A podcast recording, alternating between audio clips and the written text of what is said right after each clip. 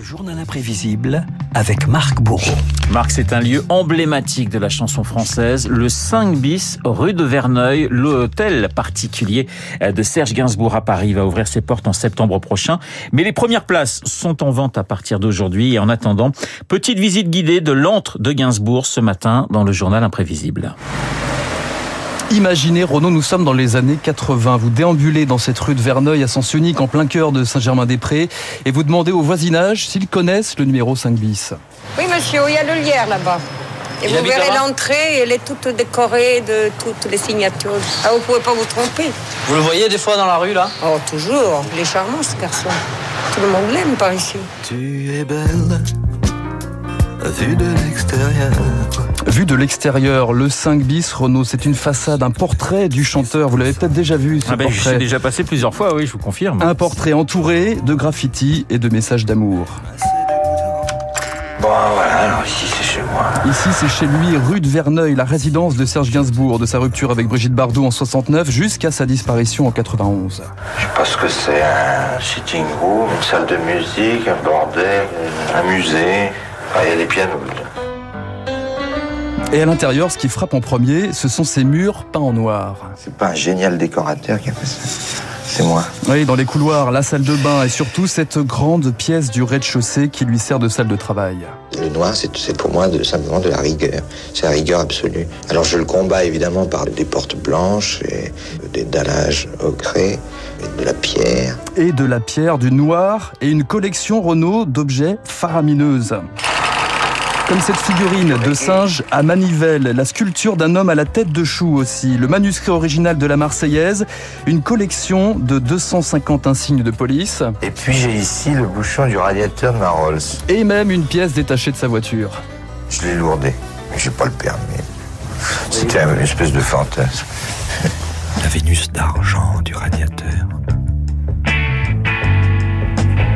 Dont les voiles légers volent aux avant-postes.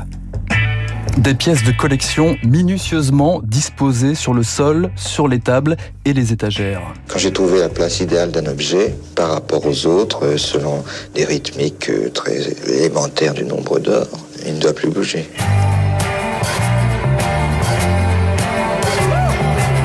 Je me lève assez tard, tabac du coin, puis revue de la presse. Je rentre, puis café, lecture. Et puis je commence à, ne rien foutre. Ça m'occupe. Perte de temps, ça m'occupe. Deux, trois heures. Le 5 bis, rue de Verneuil, 3 heures à ne rien faire et pourquoi pas. Le 5 bis, rue de Verneuil, c'est une maison solitaire devenue une résidence familiale. T'es venu ou non, Charlotte Oui, oui. Alors voilà l'élément jeunesse de- dans ma maison, c'est Charlotte, Kate et Jane. Charlotte, Kate et Jen, la part intime où Gainsbar redevient Gainsbourg. Je fais le clown, mais je les amuse beaucoup. Je fais des pitreries, je fais des grimaces, je, je mets du rouge à lèvres, enfin. Autrement, beaucoup de rigueur à table, il faut qu'elle se tienne bien. Ancienne école, quoi, comme quand j'étais petit. C'est son univers à lui. Moi, j'aime beaucoup vivre dans une atmosphère de la tête de quelqu'un d'autre. J'ai fait des concessions. Pas trop. Non, pas trop. Serge Gainsbourg est mort. À quelques mètres du domicile du chanteur, quelques fidèles venus lui rendre un dernier hommage. C'est un, un être très généreux avec euh, les gens simples du quartier. Je suis très triste ce soir et j'espère qu'il y a parmi les jeunes ici un nouveau Gainsbourg, car je crois à la vie. La rue de Verneuil, c'est évidemment le lieu de recueillement à la mort du chanteur en 91, le 5 bis, un mausolée même pour sa fille Charlotte. C'est moi qui avais la clé. Je m'y enfermais. Je voulais capturer cet endroit et que ce soit figé dans le temps. Le frigo, il était plein. Les boîtes euh, de conserve, je savais pas, ça explose en fait avec le temps. L'odeur de cigarette est restée très longtemps. J'ai pris du recul. C'était plus euh, quelque chose de tellement intime que je voulais pas le partager en fait. Un an entre une maison de famille, une âme que les visiteurs exploreront Renault à partir du 20 septembre. Un musée sera installé en face de cette adresse mythique, le 5 bis rue de Verneuil, un hôtel très particulier. Viens petite fille dans mon comic strip, viens faire des bulles, viens faire des des des des et des Je distribue des